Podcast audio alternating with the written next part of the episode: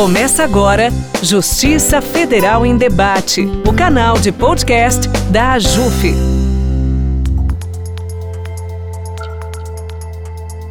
Olá, ouvinte, bem-vindo ao podcast Justiça Federal em Debate. Eu sou Priscila Peixoto, coordenadora de comunicação da AJUF, e fico com você a partir de agora. No quadro Entrevista de hoje, vamos dar destaque ao lançamento do livro O Poder Normativo Autônomo das Agências Reguladoras, Critérios e Controles, do juiz federal Paulo André Espírito Santo Bonfadini. A obra é resultado da pesquisa do magistrado em Justiça Administrativa pela Universidade Federal Fluminense. Esse curso é realizado pelo Programa de Pós-Graduação em Justiça Administrativa da UFF e coordenado pela juíza federal e professora Helena Elias Pinto dois grandes juristas, a primeira deles, a juíza federal Fernanda Duarte, que é doutora e mestre em Direito Constitucional e Teoria do Estado, prefaciou o livro e destacou que o autor constrói uma abordagem dogmática e analítica do poder regulamentar da administração pública e dos regulamentos autônomos. E o doutor e mestre em Direito Público e procurador do Estado do Rio, Gustavo Binemboim, avalia que o autor entende a seriedade do problema, elabora com prudência, valendo-se de boa pesquisa doutrinária e argumentos convincentes.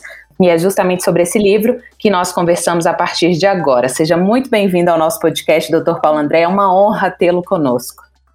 Para mim é uma honra estar aqui presente nesse podcast. Se eu puder ajudar, será um prazer.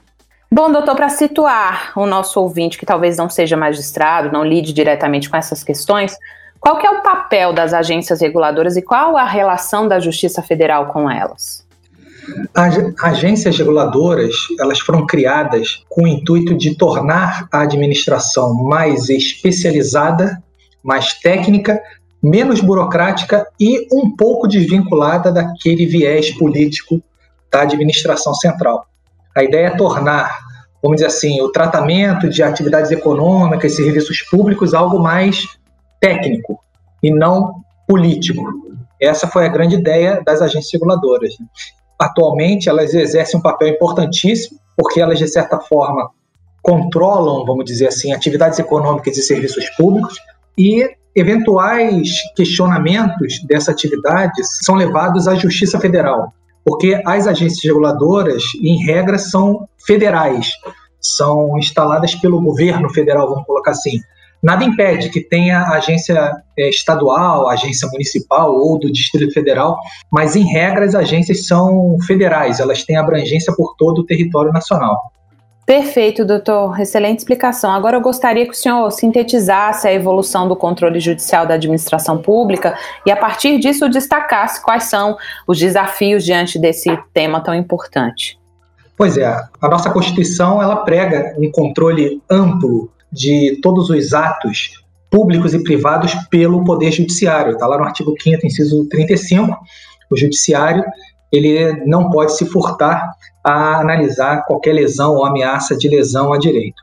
As agências reguladoras não ficam atrás, né? elas realizam atos, elas realizam decisões, elas fazem normas e todos esses comportamentos podem perfeitamente ser levados ao judiciário.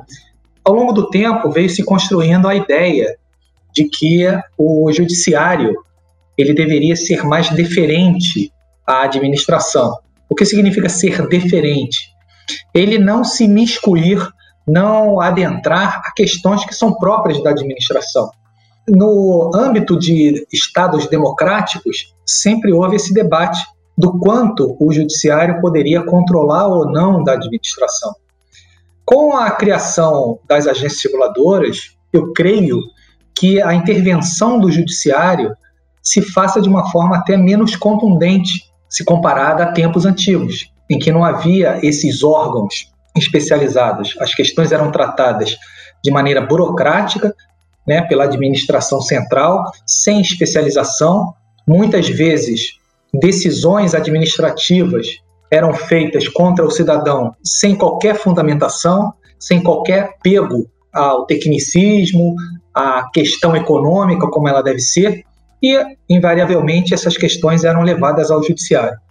Com a criação das agências, eu acho que o controle judicial, vamos dizer assim, da administração se tornou algo mais aceito. Não que o controle judicial seja sempre elogiado ou aceito, porque sempre uma, uma parte perde e essa parte que perde não gosta, eventualmente, da decisão judicial. Mas o que eu quero dizer, aceito, é que a interferência do judiciário nas questões administrativas, elas se tornaram mais seletivas, vamos colocar assim, porque hoje se reconhece em tese a possibilidade de uma decisão de uma agência, por exemplo, ser mais técnica, ser mais apegada a critérios objetivos e não simplesmente o eu acho, ou eu estou afim de fazer isso ou aquilo. Então, de certa forma, o controle judicial, eu acho que a criação das agências, vamos dizer assim, aprimorou o controle judicial, tornou ele mais seletivo, ou seja, ele existe quando efetivamente ele é necessário. Perfeito, doutor. Bom, e agora falando do processo de escrita do livro do senhor, né? Como se deu isso? Como que o senhor idealizou essa obra que tem 188 páginas, se não me engano, né? Como que isso tudo aconteceu? Esse é um tema né, que eu já pensava há muito tempo. Eu acho que desde a minha época de faculdade. Eu sempre tive, de certa forma, uma afeição por temas que são pouco explorados. Não para ser para falar daquilo que pouca gente fala, né, nada disso, mas me incomodava muito o tema do poder normativo da administração de uma forma geral, mas não naquele poder normativo de regulamentar a lei, porque isso é uma questão meio óbvia, né? A gente sabe que cabe ao legislador, né, vamos dizer assim, regular os direitos e a vida em sociedade, e a administração, em regra, ela regulamenta a lei ela complementa a lei. E esse complemento normalmente é algo repetitivo. Cabe à administração especificar aquilo que não foi tão bem detalhado pela lei. Acontece que com a complexidade da vida, da sociedade, né, isso mudou. Ou seja, o legislador não dá mais conta de todas as questões. Ele não consegue, através de lei, regular todos os assuntos da sociedade.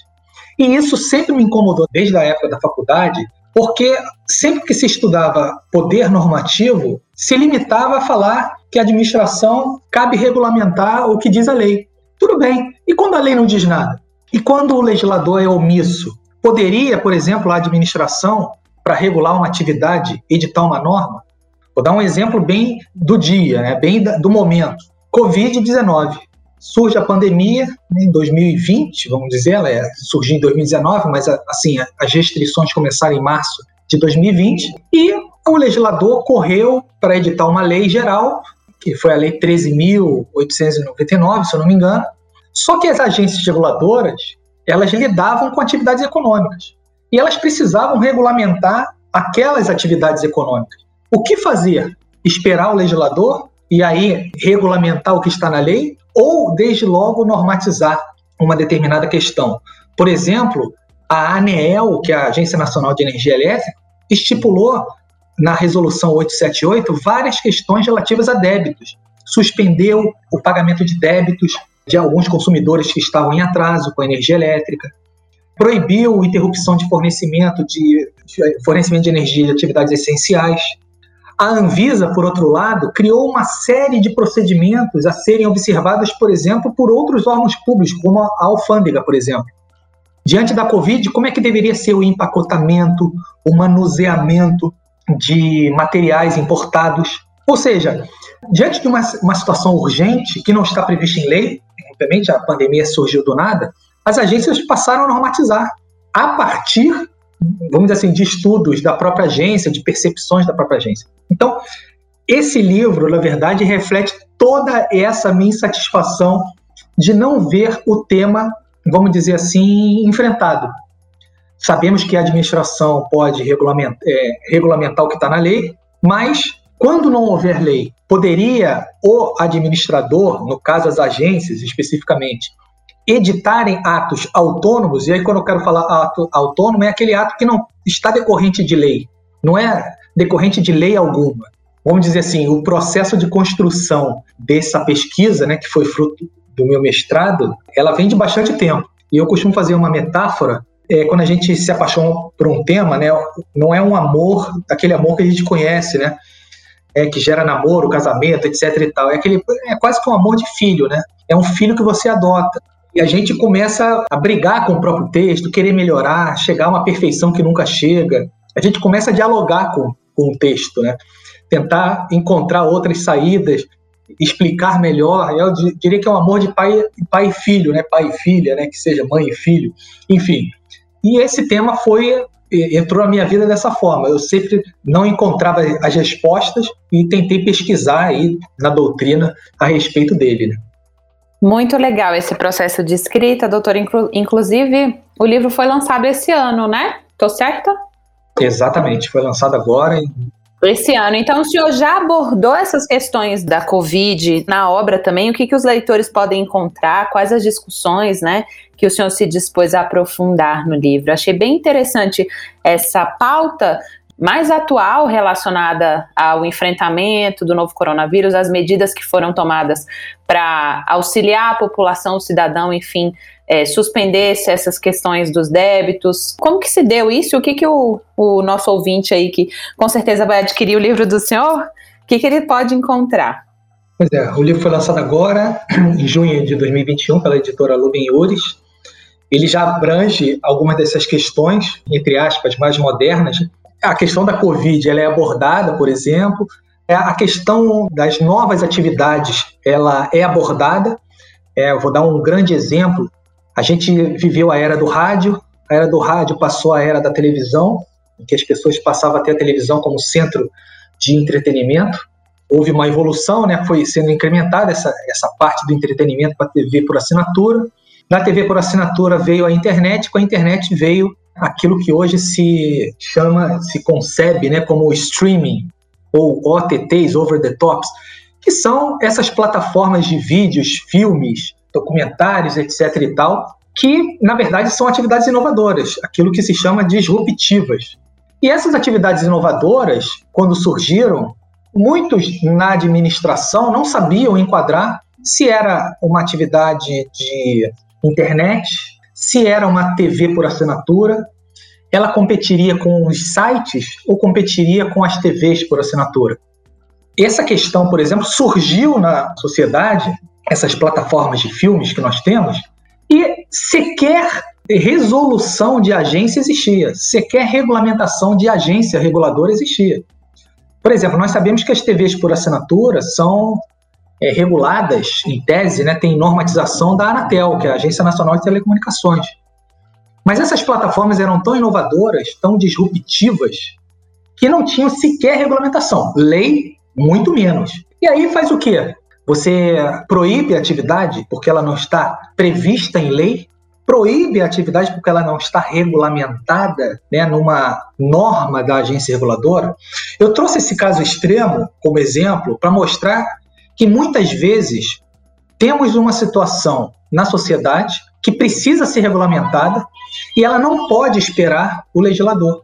O legislador, por exemplo, para fazer o novo Código Civil de 2002, ele demorou acho que 20 anos um Código Civil. Você imagina se o legislador vai se debruçar e descer a detalhes na regulamentação de uma plataforma digital que o nome ainda é um, é um estrangeirismo, né? Streaming, over the top, OTT, né? Como se diz. Então, o, a ideia do livro é justamente o seguinte: em vários momentos da vida, a agência reguladora ela tem que normatizar, tem que criar uma norma, uma norma que não está prevista em lei alguma, e ela vai inovar. Ela vai inovar em regras. A agência reguladora vai inovar em regras. Agora, é óbvio, mais importante do que proibir a edição de uma norma inovadora de uma agência reguladora, a meu ver, seria a criação de critérios e controles. Porque durante muito tempo, o chamado regulamento autônomo, ou a norma que vem da administração, que vem da presidência, da república, que seja, ela sempre foi muito vinculada a períodos ditatoriais. E aí os grandes exemplos são o Estado Novo, né, da era Vargas, e a ditadura militar de 64 a 85. Eram épocas em que o executivo fechava o Congresso, fazia decretos-lei e simplesmente invadia o espaço do legislador. Aliás, até hoje o nosso Código Penal é fruto de um decreto-lei daquela época do Estado Novo. A norma autônoma da administração sempre foi muito vinculada a períodos ditatoriais. E procuro dizer isso no livro, né, baseado em várias, vários doutrinadores, e aí cito como exemplo importantíssimo professor André Cirino, que na sua obra de, sobre delegações legislativas, a obra dele chama Delegações Legislativas, ele fala muito bem sobre isso. O decreto autônomo, ele hoje ele se compatibiliza com o Estado democrático de direito. Mas para isso ele tem critérios, tem controles. Ele não é, vamos dizer assim, uma vontade do presidente da República, não é a vontade do chefe do executivo, da administração. Ele se submete a rigorosos controles. É, não podemos comparar, por exemplo, o decreto autônomo com aqueles decretos da época do Estado Novo ou da ditadura militar, em que simplesmente o Poder Executivo passava por cima do legislador, tratava de tudo que era matéria, sem qualquer, vamos dizer assim, responsabilidade. A ideia aqui do livro é justamente o seguinte: as agências elas podem criar regras que não invadam espaço do legislador, e essas regras vão se submeter a critérios mínimos de legitimidade e controles rígidos por parte da própria administração, do legislativo e do judiciário. Então a ideia é, primeiro, admitir que diante de situações urgentes, situações que não estão na alçada do legislador, por exemplo, questões técnicas, questões que precisam ser regulamentadas, elas possam ser reguladas por normas de agências sem esperar o legislador. Em grande resumo, seria essa a ideia do livro, né? Excelente explicação, doutor. Inclusive, o senhor falou dessa importância da, da normatização autônoma para regulação, né? Explicando aí que nesse modelo a norma coletiva ela tem um poder de criação ampla, independentemente da atuação estatal. Por que, que essa forma de administração é importante? Como o senhor bem falou, ela é o tema central da, do livro do senhor, né? Quais são os critérios, digamos assim, os controles que devem ser feitos para impedir qualquer tipo de problema nesse modelo de, de administração? Pois é, como eu falei, né, a norma autônoma da administração, num Estado autoritário, né, ditatorial, totalitário que seja, é um perigo. Num Estado democrático, essa norma autônoma vai se submeter a critérios mínimos de legitimação, critérios que terão que ser observados para que a norma seja editada, e essas normas vão se submeter a controles rígidos.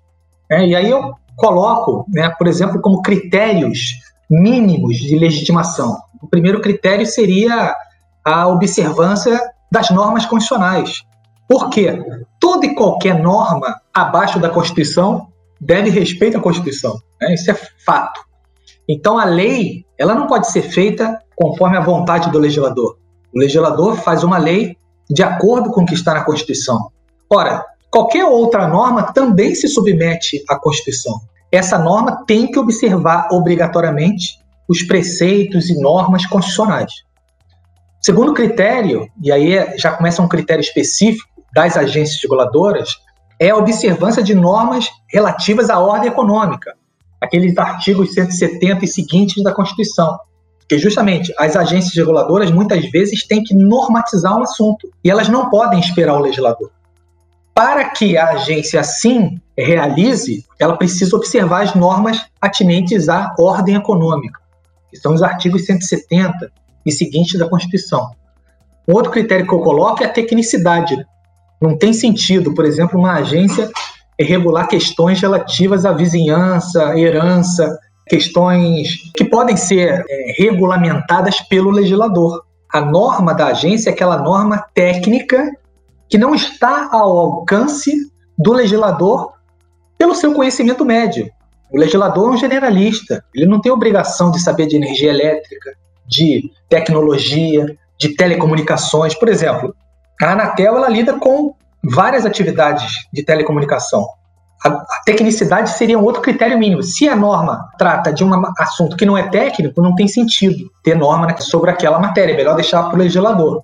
E um outro critério que eu coloco, esse já é um critério e controle ao mesmo tempo, seria a participação de interessados. As normas das agências elas precisam de participação dos interessados. Ora, se o destinatário da norma influi na confecção daquela norma, ela se torna mais democrática. Ela não vem de cima para baixo. Ou seja, se os preceitos da norma partem né, de uma manifestação de interessados, aquela norma se torna mais aceita, se torna mais, vamos dizer assim, é, legítima. Só que esse critério é critério e ao mesmo tempo controle. porque não deixa de ser um controle popular.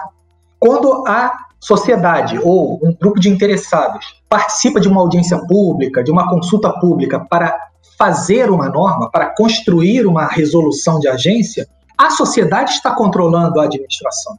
Temos aí já um controle prévio, ou seja, não é uma coisa que surpreendeu, a norma não vai ser uma coisa que surpreendeu a sociedade, que veio de cima para baixo, de forma autoritária. E aí, nessa parte, eu coloco que essa participação deve vincular a administração em argumentos, ainda que para rejeitar a administração, a agência vai ter que enfrentar os argumentos ditos, por exemplo, pelos interessados, as decisões terão que ser motivadas, os processos têm que ser de confecção de normas devem ser transparentes. E, o, e, os controles, além desse controle prévio da sociedade, seriam os típicos controles que nós conhecemos, o da própria administração. A agência não é, uma, não é um satélite autônomo, ela se submete a controles dentro da administração, então a própria administração central tem mecanismos para controlar esse ato, por exemplo, a, a, confecção de um decreto, um decreto vai ter prevalência sobre uma resolução de agência.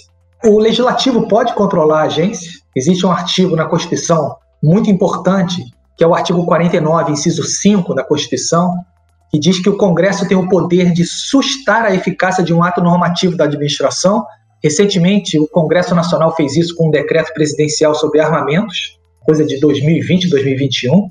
Então, esse é um instrumento importante. O legislador, vendo que aquela resolução foi além do que deveria, ele, legislador, pode suspender a sua eficácia. Artigo 49, inciso 5. E, por fim, o controle judicial, que é o controle mais famoso. Né? Qualquer pessoa que se sinta prejudicada ou ameaçada em seus direitos por uma norma da agência poderá ingressar em juízo e o judiciário anular, assustar os efeitos daquela norma. Em resumo, é, seriam esses os critérios e os controles existentes. Excelente, doutor. Super didático o senhor, como sempre. Infelizmente, nosso bate-papo vai chegando ao final. Eu agradeço demais a participação do senhor. Estivemos aqui hoje com o juiz federal Paulo André Espírito Santo Bonfadini, que recém lançou um livro sobre esse poder normativo das agências reguladoras, destacou aí quais os critérios, os controles possíveis. É um verdadeiro guia para a administração, para a magistratura, enfim. Muito obrigada pela disponibilidade, doutor. Fique à vontade aí para suas considerações finais e seja sempre muito bem-vindo ao nosso podcast, viu? Não, eu que agradeço a oportunidade. Eu sou até suspeito para falar porque eu sou um apaixonado pelo tema. É uma questão que bate às portas do judiciário. Eu termino com uma frase que eu usei no livro, que é uma frase do professor Gustavo Binemboim, que ele diz o seguinte: negar a existência dos atos normativos autônomos é negar a realidade. Quando o direito vira as costas para a realidade, a realidade vira as costas para o direito. O que a gente não quer é justamente isso. A gente deve enxergar o direito conforme ele é, conforme a vida é, como a sociedade é, e não o que deveria ser e tudo mais. Então a ideia é justamente olhar o tema como ele é efetivamente na prática. Muito bom, doutor. Eu acho, acho que o senhor fechou aí com chave de ouro. O senhor ia falar mais alguma coisa, doutor? Não, e agradecer a oportunidade, estou sempre à disposição. Acho que agradecer a Ju, elogiar a iniciativa agradecer Priscila e Laís. É sempre bom esse diálogo, né? Um momento como esse, estamos precisando dialogar, conhecer mais as questões jurídicas, principalmente. Eu que agradeço aí a oportunidade. Com certeza, doutor, foi uma aula pra gente, viu? Sem dúvidas. E muito obrigada a você, ouvinte, que nos acompanhou até aqui. Não perca as próximas edições do podcast Justiça Federal em Debate, uma produção da Associação dos Juízes Federais do Brasil. É toda semana aqui na sua plataforma de podcast. Até a próxima. Você ouviu Justiça Federal em Debate, o canal de podcast da AJUF.